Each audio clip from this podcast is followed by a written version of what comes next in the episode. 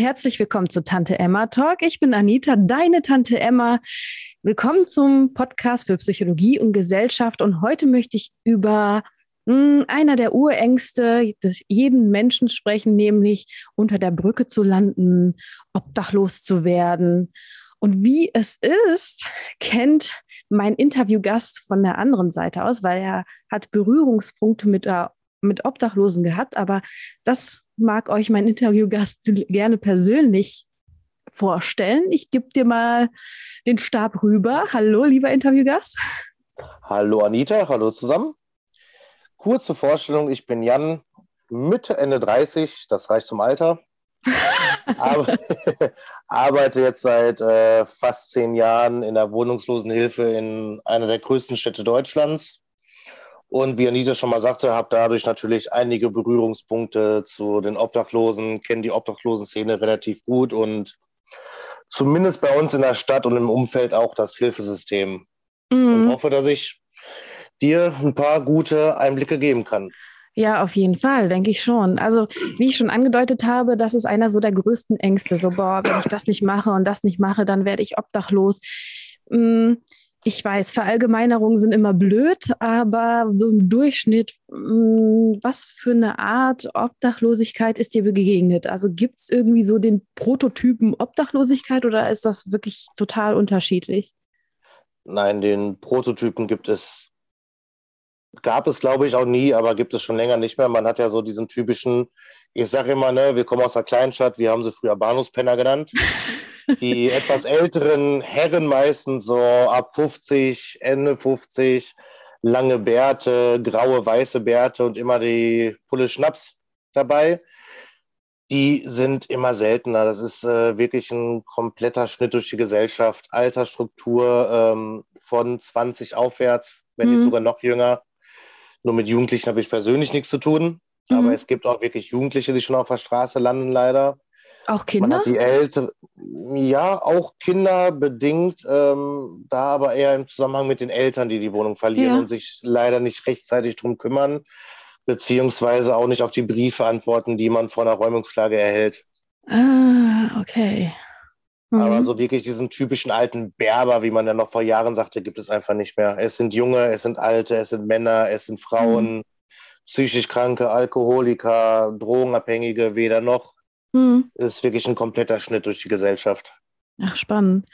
Ja, ähm, ich glaube, es kommt auch darauf an, wo man ist. In größeren Städten hört man ja auch von jüngeren Leuten, die eher in der, wie nennt ihr das, Obdachlosigkeit oder was für einen Begriff habt ihr? Wohnungslose?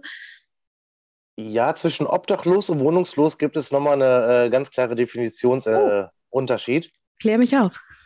Wohnungslos ist derjenige, der, wie der Name sagt, keine Wohnung hat, aber der kann zum Beispiel ein städtisches Obdach haben mhm. oder in einer sogenannten stationären Hilfemaßnahme sein. Mhm. Ein Obdachloser ist wirklich derjenige, der kein Obdach hat, der wirklich auf der Straße lebt und auf der Straße schläft. Ah ja. Ja, danke. Danke für diese Definitionsfrage. Sehr gerne. Okay, das heißt, es ist wirklich ein Querschnitt durch die Gesellschaft. Aber wie ich raushöre, haben die schon eher, also diese Menschen Probleme, wenn sie da landen. Also ohne Grund ja. landen sie da nicht. Welche Probleme ähm, häufen sich da? Also wie kommt es dazu, dass man plötzlich auf der Straße landet oder kein Wohnungslos ist? Da gibt es sehr viele Gründe. So der Hauptgrund oder was heißt der Hauptgrund? Ein Grund ist wirklich, man verliert beispielsweise seinen Job mhm. kann die Miete nicht mehr zahlen. Briefe, die vom Vermieter kommen oder von Behörden, werden nicht geöffnet, weil man Angst davor hat. Gerade die Angst vor Behörden ist sehr, sehr groß. Mhm. Man hört ja immer viel Negatives, beispielsweise zum Thema Jobcenter, Arbeitsamt. Mhm. Also werden die Briefe eher zur Seite gelegt, weil, oha, das könnte negativ sein. Ich weiß nicht, was ich da machen soll. Ich lasse es mal lieber ungeöffnet. Mhm. Man zahlt ein paar Monate dadurch seine Miete nicht. Ja. Die Räumungsklage kommt. Ja, und da ist dann auch wieder der Punkt, es gibt in den meisten Städten, vor allem in den Großstädten, auch eine sogenannte Prävention. Mhm. Die bekommen immer Bescheid, wenn eine Räumung äh, bevorsteht und bieten dann noch die Hilfe an, eventuell ein Zimmer oder irgendwas ähnliches zu bekommen, damit man nicht auf der Straße landet. Mhm. Aber auch da ist wieder der Punkt, es ist städtisch, es steht die Stadt drauf, Angst vor Behörden, lieber Kopf in den Sand. Und ja. dann steht auf einmal der Gerichtsvollzieher da und ja, man wird aus seiner Wohnung rausgeschmissen im Endeffekt. Ach krass. Und wie geht es dann weiter? Ein guter Weg wäre natürlich, sich an die ganzen Sozialverbände zu wenden. Wenn man schon nicht zur Stadt gehen möchte, gibt es sehr, sehr viele große Träger in der Wohnungslosenhilfe. Das ist äh, am bekanntesten, wird wahrscheinlich die Diakonie sein und der, der Caritasverband. Mhm. Zum Caritasverband gehört auch der SKFM, also mhm. Sozialdienst katholischer Männer und Frauen. Mhm. Und dann gibt es auch immer noch in den Städten verschiedene Träger. Mhm. Meistens okay. kirchlich. Da bekommt man immer Hilfe. Man bekommt ähm, Adressen, wo kann ich schlafen, wo bekomme ich günstig bis kostenlos was zu essen, wo bekomme ich Kleidung, wo bekomme ich soziale Beratung, damit ich doch noch irgendwie an mein äh, Geld komme. Mhm. In den meisten Fällen natürlich aber so ein Geld 2, also umgangssprachlich Hartz IV. Mhm. Weil da ist es ja nun mal so, ohne Geld geht leider ja gar nichts. Ohne muss nichts los, auf jeden Fall. Genau. Da muss was rein. Ja, aber das ist auch ein Teufelskreislauf, habe ich gehört. Ähm, also ich habe auch mal so Dokumentationen über Obdachlosigkeit, Wohnungslosigkeit mal gesehen und da wurde häufig von den Obdachlosen, Wohnungslosen berichtet, ja, wenn man keine Wohnung hat, bekommt man äh, schlecht Arbeit und ähm, äh, ja, und ohne Arbeit keine Wohnung und dass man sich in so einer Spirale quasi befindet oder Kreislauf, genau. besser gesagt. Spirale auch. Ja, ohne Meldadresse ist es wirklich teilweise sehr, sehr schwierig, einen Job zu bekommen, weil einmal braucht man eine Adresse für den Arbeitsvertrag. Mhm. Da würde auch eine Postadresse reichen. Aber wenn der Arbeitgeber erfährt, dass man ähm, ja, mehr oder weniger auf der Straße lebt oder in einer Notunterkunft übernachtet, dann ähm, nehmen die schon gerne mal Abstand von einem. Ja. Und dadurch ist es halt wirklich, äh, wenn man in der Situation ist, unheimlich wichtig, dass man zumindest wirklich sein, ähm, sein Arbeitslosengeld 2, sein Hartz IV beantragt und auch bekommt. Mhm. Damit man halt mit diesem Geld irgendwie versucht, entweder einen eigenen Wohnraum zu bekommen oder zumindest eine weitere Hilfemaßnahme, mhm. was wirklich eine richtige Meldeadresse ist und auch kein Arbeitgeber wirklich weiß, dass es irgendwie was mit Wohnungslosigkeit zu tun hat. Okay, also mit so einer anderen Meldeadresse kann man schon Hartz IV beantragen. Da braucht jetzt keinen festen Wohnsitz irgendwo. Nee, nee. Für Hartz IV mhm. reicht es, wenn man eine Postadresse hat. Mhm. Man braucht natürlich einen Personalausweis. Mhm. Und ähm, das war es im Endeffekt. Ah ja. Postadresse, Personalausweis kann man den Antrag stellen und äh, gerade als Deutscher natürlich ist man dann äh, sowieso leistungsberechtigt. Ah ja, und warum bekommen die Leute immer noch keine Wohnung? Ist es vorurteilsbehaftet, dass sie keine Wohnung bekommen, dass der Vermieter sagt, hm, ich nehme dich lieber nicht oder was ist da die Schwierigkeit? Das gibt es natürlich leider auch, sobald die Vermieter hören, dass man irgendwie von der Straße kommt, aus der Wohnungslosigkeit, haben die Leute natürlich ihre Vorurteile. Das sind ja eh nur Säufer oder Junkies und die kriegen ihr Leben nicht auf Kette. Was gebe ich dir meine Wohnung, da kriege ich ja eh keine Miete. Mhm. Es ist aber auch der Wohnungsmarkt allgemein. Mhm. Der, da sind wir auch wirklich wieder bei Mietprei Mietpreisbremsen, sozialer Wohnungsbau etc. Gerade in Großstädten hat man auch wirklich das Problem, viele Neubaugebiete sind Eigentumswohnungen. Mhm oder Mieten, die sich einfach ein Normalverdiener auch schon nicht leisten kann. Mhm. Ja, das, das ist, ist richtig schwierig dann. Genau, das ist so eine Mischung aus schlechten Wohnungsmarkt, überteuerte Mieten und die Verurteile natürlich gegen Leute aus der Wohnungslosigkeit. Mhm. Wie hast du denn so Wohnungslose erlebt bis jetzt? Also klar, du hast gesagt, das ist ein Querschnitt durch die Gesellschaft, aber vielleicht hast du ein, zwei Anekdoten, wie man sich so ein paar Menschen vorstellen kann. Ah, schwierig zu sagen. Also ähm, es gibt wirklich die Wohnungslosen, die sind ähm, trotz ihrer sehr schwierigen Situation einfach gut drauf. Mhm. Die gute Laune ist denen einfach nicht zu nehmen und die stecken auch einen Rückschlag nach dem nächsten relativ locker weg und man kann mit denen arbeiten, man kann mit denen Smalltalk führen, man kann sich mit denen über die Bundesliga unterhalten oder sonst irgendwas. Die haben einfach gute Laune, die gehen ihren Weg und die versuchen alles. Mhm. Und was ähm, dann auf der anderen Seite wieder steht, ähm, dass es immer mehr psychisch Kranke werden. Ja. Das ist natürlich dann wieder ganz anders, aber auch ähm, die Arbeit ist irgendwo spannend. Mhm. Was meinst du mit spannend? Einerseits ist es auch für, für den Sozialarbeiter eine Herausforderung, mit einem psychisch Kranken zu arbeiten. Mhm. Einmal wegen der Erkrankung an sich und weil das Hilfesystem da wieder ganz andere Angebote hat. Mhm. Und die Person selber ist natürlich auch ganz anders. Mhm. Das ist dann auch ähm, gerade bei Psychosen. Mhm. Man merkt es tagelang nicht, dass derjenige mit Psychosen zu kämpfen hat oder ähm, irgendwelche solche Schwierigkeiten hat. Und dann kommt so ein Auslöser, falsches Wort, ein falscher Blick, der den triggert.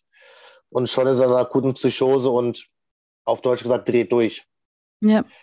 Und da muss sich der Sozialarbeiter auch genau in dem Moment wieder umstellen und gucken, okay, gehe ich jetzt ein Stück weit mit in seine Psychose rein, um ihn rauszukriegen, oder mhm. bleibe ich komplett außen vor? Ja, diese Leute sind mir begegnet. Ich habe auf einer Entzugsstation gearbeitet in einer größeren Klinik und da sind mir ja auch Wohnungslose, Obdachlose begegnet, die, ähm, ja, wie du sagst, auch in einer Psychose waren und nicht mehr rauskamen, also von der Drogenschiene aus. Natürlich gibt es auch Schizophrene, also die Grunderkrankung Schizophrenie kann man auch bekommen, ohne dass man Drogen konsumiert. Meistens so ab 20 bis 30, da bricht es das erste Mal aus. Es ist ungewöhnlich, dass man darüber hinaus noch an Schizophrenie erkrankt, möglich, aber seltener. Ja, aber mir sind die Leute begegnet, die durch eine Einnahme von Drogen da geblieben sind und auch überraschenderweise auch durch Cannabis. Auch einige.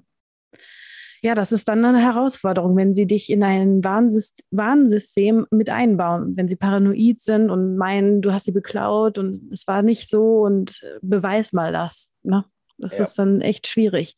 Und ich kann mir vorstellen, dass äh, da ganz viel Streit entsteht, da wo die übernachten. Ne? Ja, klar, gerade Diebstahl ist so der äh, größte Vorwurf. Aber wenn was gestohlen wird, natürlich wird auch leider geklaut in der Szene, ist klar, aber es sind meistens Kleinigkeiten wie ähm, Tabak, mhm. Alkohol, also wirklich so die für die Leute täglichen Güter, die benötigt werden, um die Sucht mhm. zu befriedigen, welche auch immer sie haben. Ob mhm. so Tabak ist oder auch Drogensucht, Alkoholsucht, ähm, das sind meistens die Diebesgüter Nummer eins. Ganz selten sind es Wertgegenstände und Geld. Ach, das finde ich interessant. Was meinst du, woran das liegt? Ich von meiner Sicht aus würde sagen, es ist wirklich so der erste Moment der Suchtbefriedigung. Mhm. So als Raucher, nur Tabakraucher, weiß man ja ganz genau, oh, ich brauche eine Zigarette, ich habe so einen gewissen Suchtdruck, aber bei Tabak ist es so. Ich gehe da rein, gucke zu meinem Kollegen und sehe, ach, der hat ja Tabak, ich nicht, also greife ich einfach mal zu. Mhm. Wenn man so an Wertgegenstände geht wie Geld oder ja, sagen wir mal, Schmuck, auch wenn es natürlich die Wohnungslosen relativ selten wirklich äh, kostbaren Schmuck haben. Mhm. Da ist ja wieder ein viel höherer Gang, der da mit hintergeht. Da muss ich das klauen, da muss ich das noch verstecken und dann ah, muss ich es noch irgendwo anders ah, verkaufen ja, können, um das ja, Geld zu bekommen, um was anderes zu erwerben dafür. Da brauche ich viel mehr Ressourcen dafür, um das irgendwie genau. zu barem Geld zu machen genau. oder. Ja. Mhm. Okay, verstehe. Mhm. Und du hast auch den Drogenkonsum angesprochen. Also ist das schon gegeben, auch härtere Drogen? Ja, also Cannabis wird in der Szene gar nicht mehr als Droge bezeichnet. Mhm. Cannabis ist völlig normal, das gehört dazu wie Alkohol und äh, Zigaretten. Mhm. Äh, so die gängigsten Drogen, würde ich jetzt mal sagen, das, was ich mitbekomme, ist ganz klar Heroin bzw. Schore, also das mhm. sehr ja. billige und verunreinigte Heroin und tatsächlich Kokain. Ja. Und gerade die Jüngeren aus der obdachlosen Szene greifen immer mehr oder immer weniger zum Alkohol und immer mehr zu den äh, harten Drogen. Mhm. Obwohl ich habe sehr häufig gehört von den Drogenabhängigen, dass Kokain und Bier sehr gerne kombiniert wird. Ja, das, das Bierchen gehört halt irgendwie immer dazu. Ja, das genau. Ist halt genauso wie bei jedem anderen auch. So zwischendurch beim Bier ist äh, völlig in Ordnung. Und, und Meth ist äh, immer mehr, also wird immer mehr konsumiert, je näher du Richtung Osten gehst, habe ich gehört. Also hier nicht. Meinst du das Meth? Meth. Ja, weil es im Osten einfacher zu bekommen ist. Ja. ja. Gerade äh, tschechische Grenze Mhm. So kurz dahinter diese komischen Märkte, da ähm, bekommt man das doch relativ leicht, relativ günstig. Und, und so jetzt weiter hier in den Westen rein ähm, ist natürlich der Weg sehr weit, das hier hinzubekommen, dementsprechend höhere Gefahr erwischt zu werden. Auf jeden Fall. Und GBL habe ich auch gehört, dass es immer mehr genommen wird, wenn alle anderen Sachen nicht wirken. Also so Richtung K.O.-Tropfen. Das haben wir bei uns glücklicherweise noch nicht so verbreitet.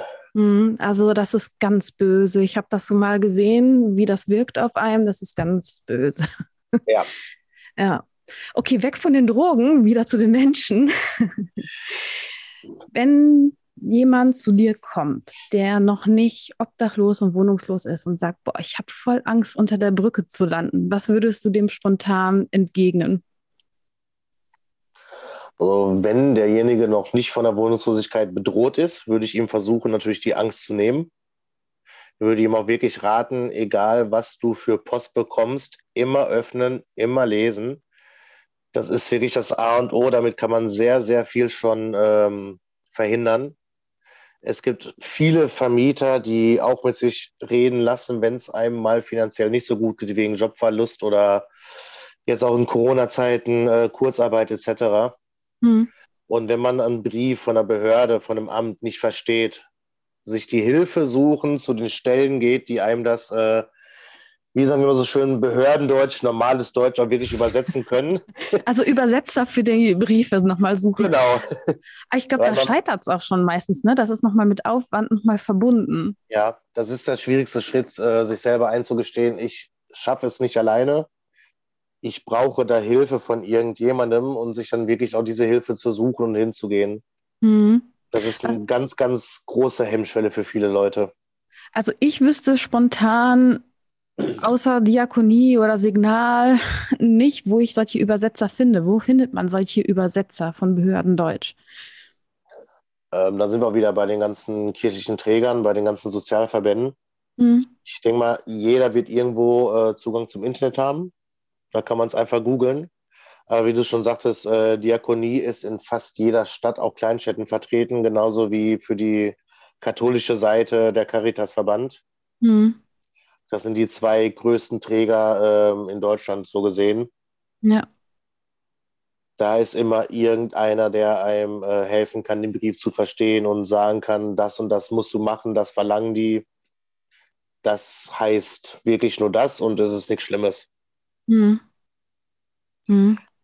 Das ja. ist das Erste, was man auch verstehen muss, äh, wenn man so einen Brief bekommt. Der Brief will einem nichts Böses. Mhm. Das Behördendeutsch ist halt nun mal anders, weil die sich an die Gesetzestexte richten, die sehr kompliziert geschrieben sind, damit es der Normalbürger nicht versteht. Falls es den einen oder anderen Zuhörer tröstet, ich verstehe es manchmal auch nicht. Ich sitze vor einem Brief vom Finanzamt und denke, ähm, aha, was willst du jetzt damit sagen? Ja. Aber was meinst du, woher kommt diese Angst, diese Briefe nicht öffnen zu wollen? Das ist ja schon echt extrem, oder? Wo es wirklich herkommt, ich weiß es nicht, aber ich kann mir vorstellen, dass es auch mit der Angst vor was Negativem zu tun hat. Mhm.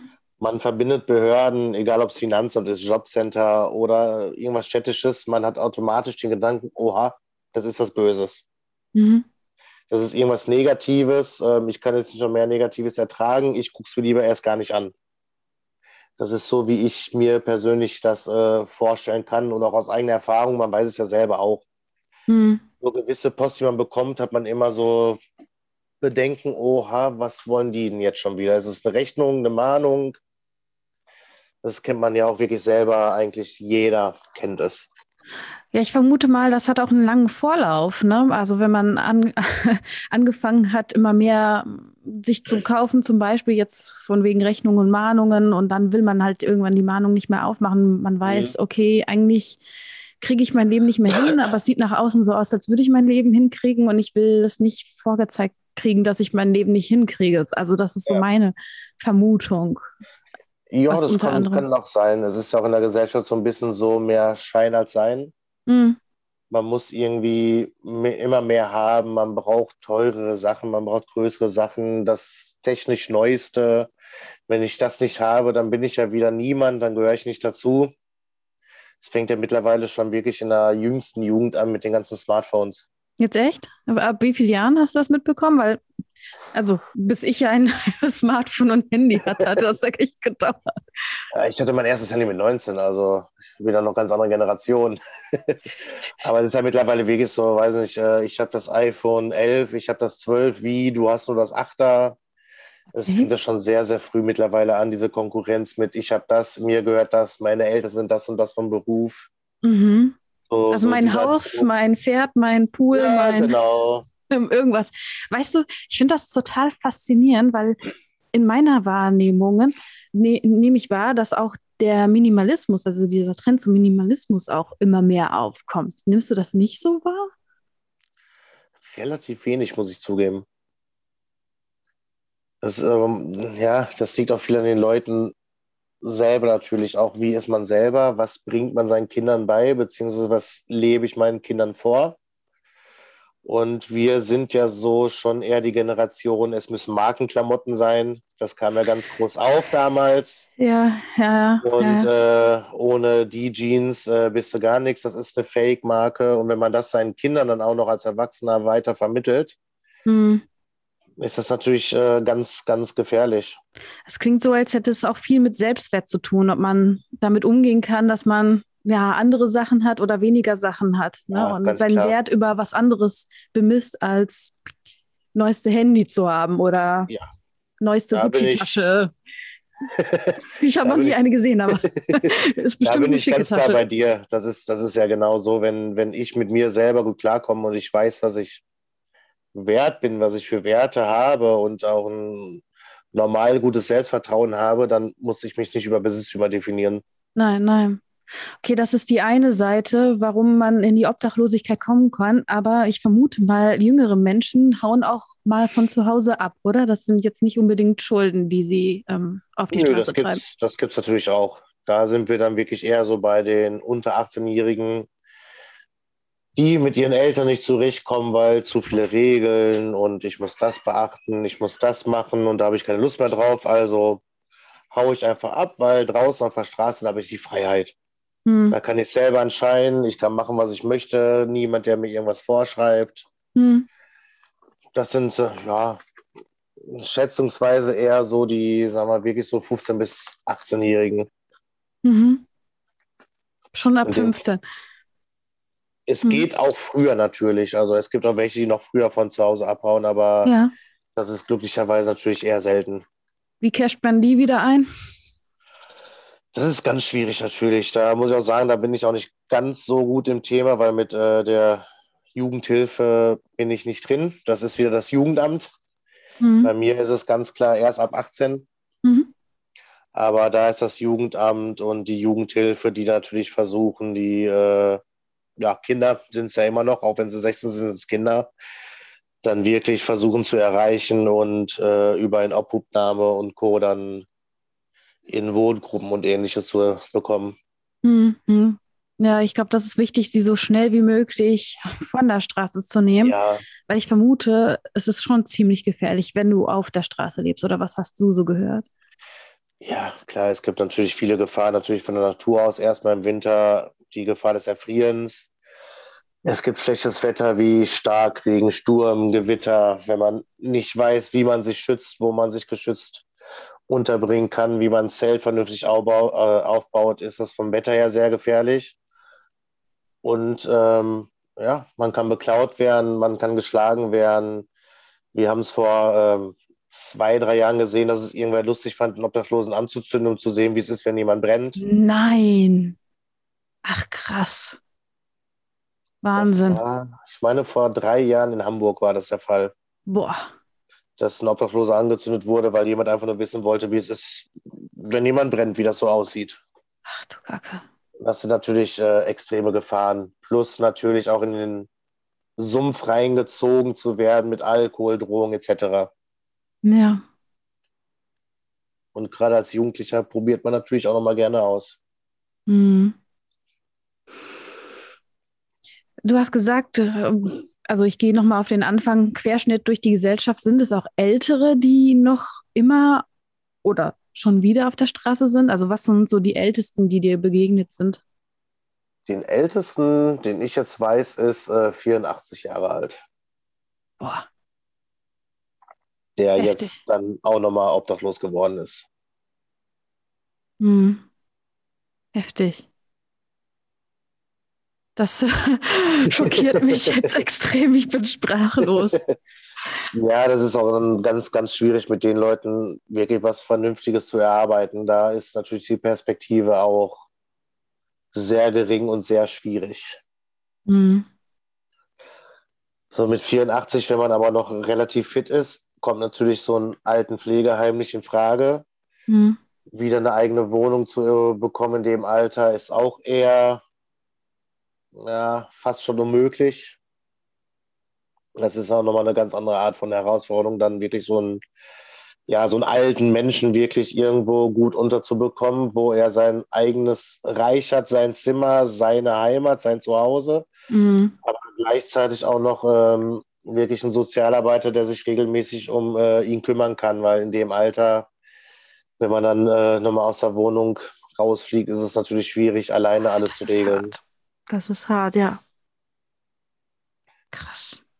Und gibt es einen Unterschied zwischen Männern und Frauen? Also ich habe in meinem in meinem Kopf immer die Vorstellung, dass es prozentual mehr Männer sind als Frauen. liege ich da richtig oder liege ich da falsch? Ja und nein. Also so von den Zahlen her liegst du völlig richtig.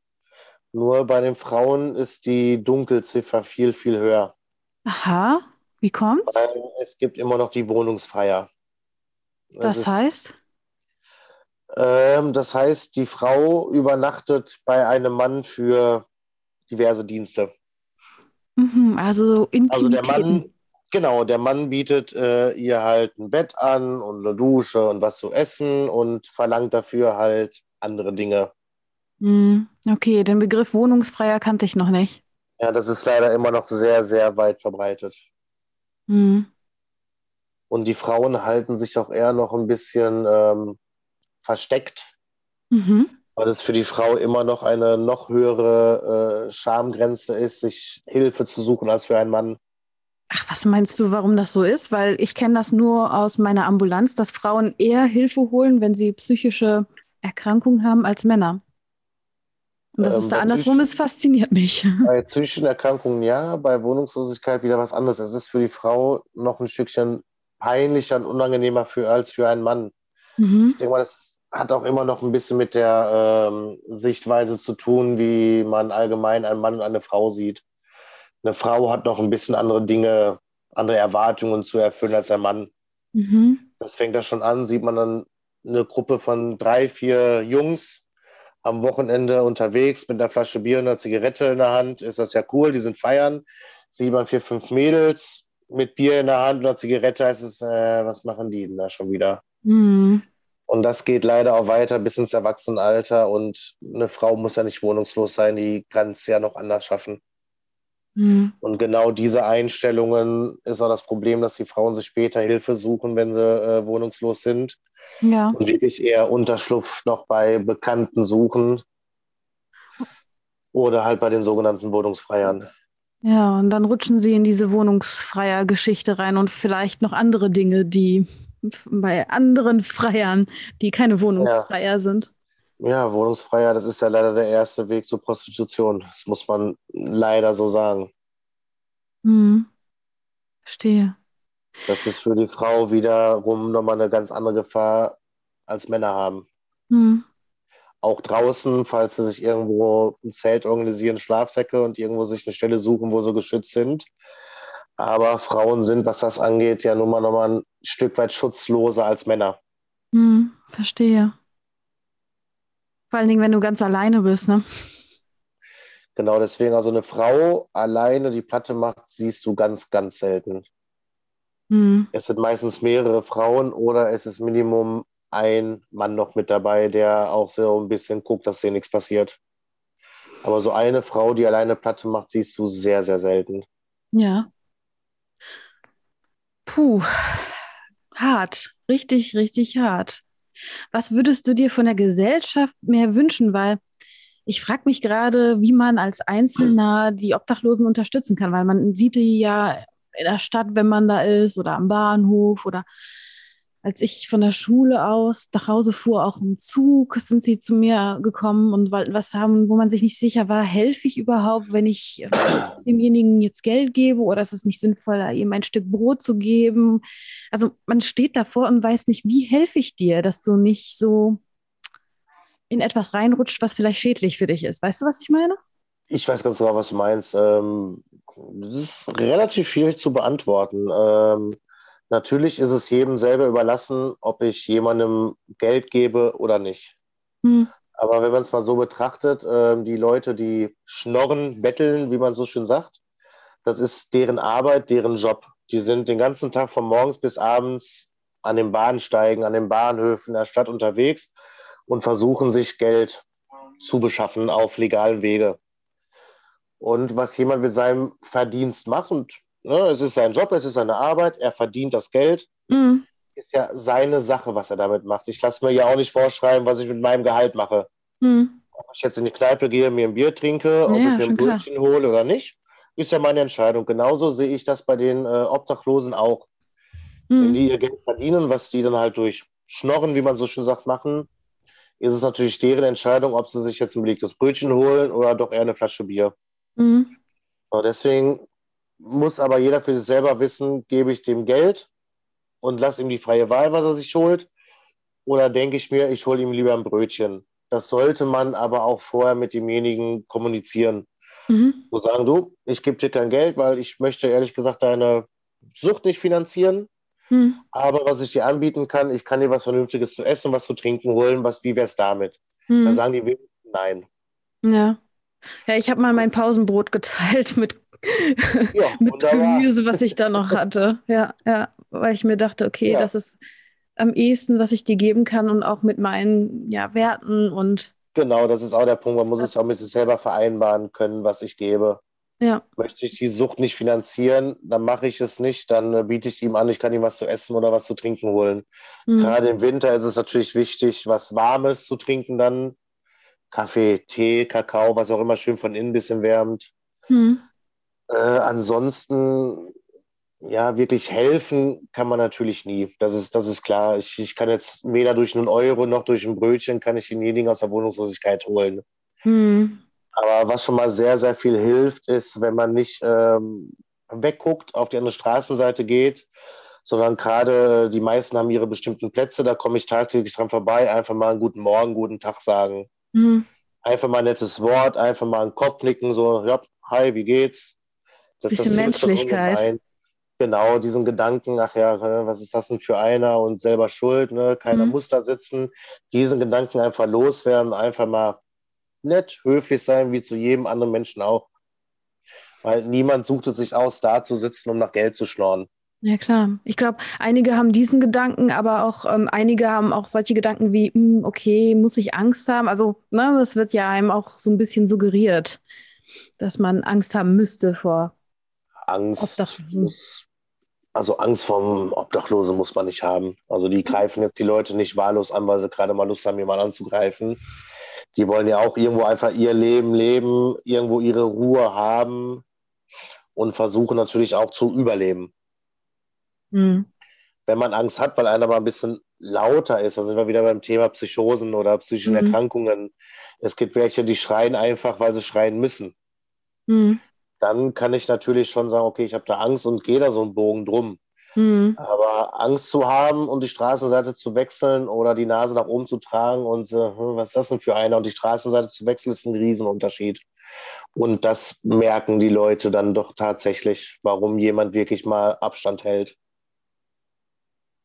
Deswegen mhm. sage ich immer einfach nett sein, höflich grüßen, nettes Wort haben, das ist schon mehr, als man verlangen kann teilweise. Das mhm. hilft ungemein, damit sich die Leute einfach nicht ausgestoßen vorkommen. Du hast auch mal im Bahnhof gearbeitet, ne? Da hast du auch hohen Durchlauf gehabt von Leuten, die da raus und reingegangen ja. sind, ne? Was ja, ist so eine Geschichte, die dich beeindruckt hat, die, die immer noch so im Gedächtnis ist? Das ist jetzt wirklich schwierig zu beantworten. Es gibt so, so, so viele kleine Geschichten irgendwo. Hm so gerade Bahnhof in einer Großstadt ist ein, ist ein Sozialraum, den man einfach nach Jahren immer noch nicht verstehen kann. Man hat wirklich alles auf einem Ort. Man hat den Wohnungslosen, man hat den Topmanager, der von Zug zu Zug eilt, man hat die Angestellten. Ähm, ja, das schönste Bild war, ähm, glaube ich, einfach da ähm, abends länger aufgelassen, zur Zeit der Fußball-Europameisterschaft war das, glaube ich. Mhm. Als da, wir uns gedacht haben, komm, wir haben hier einen Fernseher, wir haben einen Fernsehanschluss, die Wohnungslosen haben so nicht die Chance, die Fußballspiele zu gucken. Wir lassen länger auf und zeigen alle deutschen Spiele komplett bis zum Ende. Mhm. Und als dann wirklich äh, so ein, ja, wie sagt man so schön, typischer Anzugträger vorbeigegangen ist und gesehen hat, dass Fußball lief, das war, wenn mich richtig erinnere, das Halbfinale gegen Italien mit dem Elfmeterschießen, was so lange ging. Mhm. Und dann wirklich einfach der Wohnungslose zusammen mit diesem Anzugträger an einem Tisch saßen, mit dem gleichen Ziel irgendwo, dass die deutsche Nationalmannschaft gewinnt sich äh, eine Tüte Chips geteilt hat, das ist einfach so ein Bild, das hat man einfach sonst nicht. Nee, das ist, also das krass. ist wirklich, auch wenn es um Fußball geht, was viele nicht verstehen, aber da sieht man einfach, dass es Sachen gibt, die die Leute verbinden, wo ja. man so nie drauf kommen würde und die auf einmal an einem Tisch sitzen und man diesen sozialen Unterschied überhaupt nicht gemerkt hat. Und plötzlich ist so, das nicht mehr so wichtig. Genau, man denkt nicht mehr dran. Man sieht da nicht mehr irgendwie, oh, das ist ein Wohnungsloser, der ist da und ich stehe weiter oben in meinem Job. Mhm. Es ist einfach das Gleiche. Wir unterstützen eine Mannschaft und wollen einfach, dass sie gewinnen. Also das ist einfach, es ist was Normales, weil Fußball bewegt die Leute. Ja. Aber dieses Bild, äh, doch, das bleibt irgendwo, glaube ich, wirklich äh, bis ins hohe Rentenalter noch hängen. Ja, das glaube ich. Ich glaube, auch da hast du was Wichtiges gesagt. Wenn man diesen Unterschied nicht mehr sehen würde, wenn man sehen würde, was eint uns, anstatt wo sind die Unterschiede. Ich glaube, da wäre schon viel geholfen, dass man sich dann ja. da eher unterstützen könnte. Ne? Dass man vielleicht doch irgendwie zum Beispiel am Bahnhof, ähm, du hast ja gesagt Anzuträger, sich vielleicht mal ein Arbeitsverhältnis daraus ergeben kann, weil immer ein Arbeitgeber da herläuft und ähm, nett ins Quatschen kommt mit demjenigen und dann doch eine Einstellung gibt. Also es gibt ja die dollsten Geschichten. Alles schon vorgekommen. Hast du schon erlebt? Nee, ich, ich leider noch nicht. Aber man, man hört natürlich auch Geschichten durch Fortbildungen aus anderen Städten und ähm, das ist schon mal vorgekommen auf jeden Fall, wo, also das gibt es auch. Hm es gibt so Freundschaften, die auch teilweise entstehen, wenn, wenn man immer an dem gleichen vorbeigeht. Irgendwann fängt man an, sich zu unterhalten und es stehen wirklich richtige Freundschaften daraus, wo man im Leben nicht drauf kommen würde, dass das überhaupt funktionieren kann. Weil, wie du schon sagtest, die sehen nicht die Unterschiede, die sehen einfach die Gemeinsamkeiten. Ja, krass. Vielleicht sollte es mehr Fußballspiele geben oder Fußballübertragungen in den Bahnhöfen. Gibt es ja nicht ja, im Bahnhof leider. Sport, ja, Sportereignisse, große Sportereignisse und gerade in Deutschland Fußball als Sportart Nummer eins. Ja. Das verbindet die Menschen einfach. Ich möchte noch auf ein Vorurteil eingehen, ja. Also, was auch viele haben. Wenn die Schnorrer durch die Straßen gehen, da kenne ich das Vorurteil, okay, der oder diejenige gehört zu einer Bettlerbande. Was sagst du dazu? Gibt es natürlich leider auch.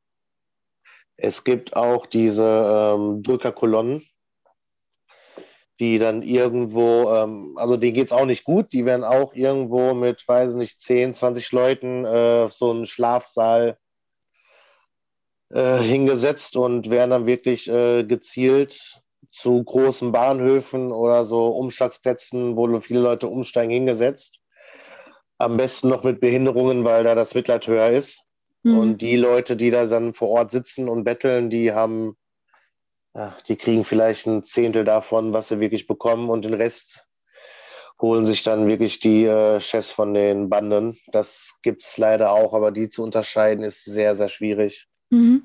Das ist eine Zeit oder nach einer gewissen Zeit kennt man die Leute. Mhm. Das ist auch eher so ein Großstadtproblem, ja.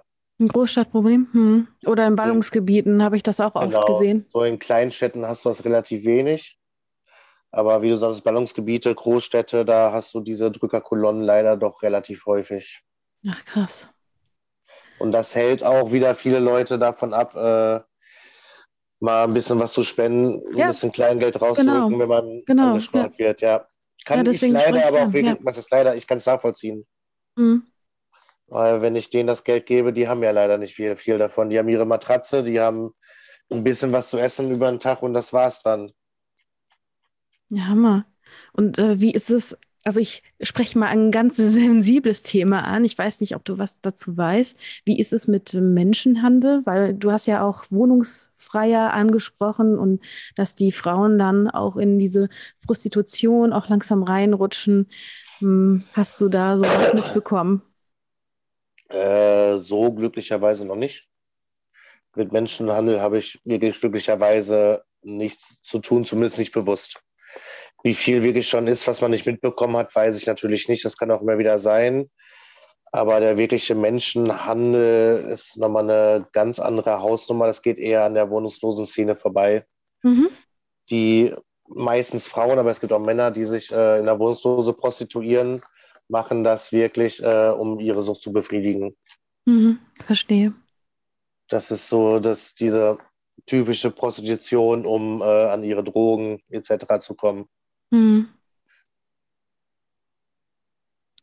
Was ich gut finde, was ich immer wieder rausgehört habe, es gibt Hilfesysteme und es gibt auch sehr niederschwellige Hilfesysteme. Also wenn ich, glaube ich, Angst hätte und wohnungslos wäre, dann würde ich mich an diesen Bahnhofsmissionen versuchen ja. zu orientieren, weil ich finde, das ist schon sehr niederschwellig. Also da muss ich ja, ja wirklich nichts Großes leisten, um jetzt da hinzugehen. Genau. Ja? Die Bahnhofsmission ist eigentlich das niederschwelligste Angebot im Hilfesystem, das es gibt. Das ist eigentlich wirklich für jeden die Anlaufstelle Nummer eins, egal in welcher Stadt ich mich befinde. Die Bahnhofsmissionen haben sämtliche Adresse des Hilfesystems in ihrer Stadt. Ich muss meinen Namen nicht nennen, ich muss meine Hintergrundgeschichte nicht nennen. Hm. Ich kann einfach nur hingehen und sagen, ich bin wohnungslos, wie könnt ihr mir helfen, was gibt es für Adressen und äh, man hat einen geschützten Raum, man wird von außen nicht gesehen. Das ist auch nochmal viel Angst, dass ich einen Bekannter sehen könnte, in welcher Situation ich bin. Mhm. Und die Bahnhofsmissionen haben sämtliche Adressen und äh, begleiten die Leute auch teilweise dann zu den Adressen hin, falls sie sich Krass. alleine nicht trauen. Ja, schön. Also wie du schon schön. sagtest, die Bahnhofsmission ist eigentlich die beste Adresse, die man haben kann und an jedem etwas größeren Bahnhof ist eine. Also das ist für jedermann wirklich gut erreichbar. Ja, ja, würde ich auch sagen. Was würdest du den Zuhörern gerne zum Schluss mitgeben zu diesem so wichtigen Thema? Ah, ich glaube, ich würde einfach nur mal ganz kurz wiederholen, dass es nicht zu viel verlangt ist, einfach mal zu grüßen, mal ein Lächeln zu schenken, vielleicht, um den Leuten zu zeigen, dass sie auch dazugehören, dass es auch Menschen sind und auch vielleicht ein bisschen ähm, die Einstellung und Vorurteile, die man teilweise gegenüber den Wohnungslosen hat, zu überdenken. Es ist keine Schuldfrage, warum man in der Situation ist. Jeder kann sehr, sehr schnell in diese Situation kommen, egal wie gut es einem gerade geht. Ja, hast du das dass gesehen? Man, ja, das geht leider sehr schnell. Job weg, Frau weg, Leben bricht irgendwo zusammen für einen selber und schon ist man in der Spirale drin. Mhm. Dass man einfach wirklich auch mit dem zufrieden ist, was man hat und scheint es noch so wenig zu sein. Aber im Endeffekt geht es uns gut. Jeder, der eine Wohnung hat, jeder, der sein Essen sich finanzieren kann und normal durchs Leben kommt, ohne große Schwierigkeiten, sollte nicht denken, ach, ich könnte ja mehr haben, sondern soll wirklich mal glücklich über das sein, was er hat, weil das ist mehr als viele andere haben. Mhm. Und wirklich einfach mit dem, was man hat, zufrieden sein und die Menschlichkeit mal wieder ein bisschen aufleben lassen. Danke, das sind so schöne Worte jetzt zum Schluss. Und ich würde gerne den Zuhörern noch die Angst nehmen. Also, falls du Angst hast, unter der Brücke zu landen, mach auf jeden Fall deine Post auf. Sehr wichtig. Nicht ignorieren. Und wenn es dir schwerfällt, lieber Zuhörer, dann such dir eine vertraute Person, die mit dir zusammen diese Post aufmacht. Also wirklich eine gute, liebe Person. Das nimmt einen schon ein Stück weit die Angst. Und keine Angst, es gibt auch Übersetzer, wenn deine Lieblingsperson das auch nicht versteht, was für ein Fachchinesisch da steht. Und wenn du dann tatsächlich auf der Straße landest, gibt es immer noch ein System, solche tollen Leute wie Jan, die dich dann unterstützen, wieder auf die Beine zu kommen. Und ich könnte endlos mit dir weiterreden über das Thema. Und falls die Zuhörer Fragen dazu haben, ich verlinke euch in der Beschreibung meine E-Mail-Adresse. Ihr könnt gerne zum diesem Thema dann mir eine E-Mail schreiben. Also ähm, in Anführungszeichen Obdachlosigkeit und dann mit deiner Frage. Und dann finden wir uns bestimmt vielleicht zu einer zweiten Runde, wenn genügend Fragen reingekommen sind. Ich danke dir, lieber Jan. Frage-Antwort-Spiel. Sehr gerne. Ich danke dir für die Impulse und für diesen tollen Einblick und ich wünsche uns allen viel mehr Menschlichkeit und ich freue mich auf das nächste Mal, lieber Zuhörer. Tschüss. Tschüss.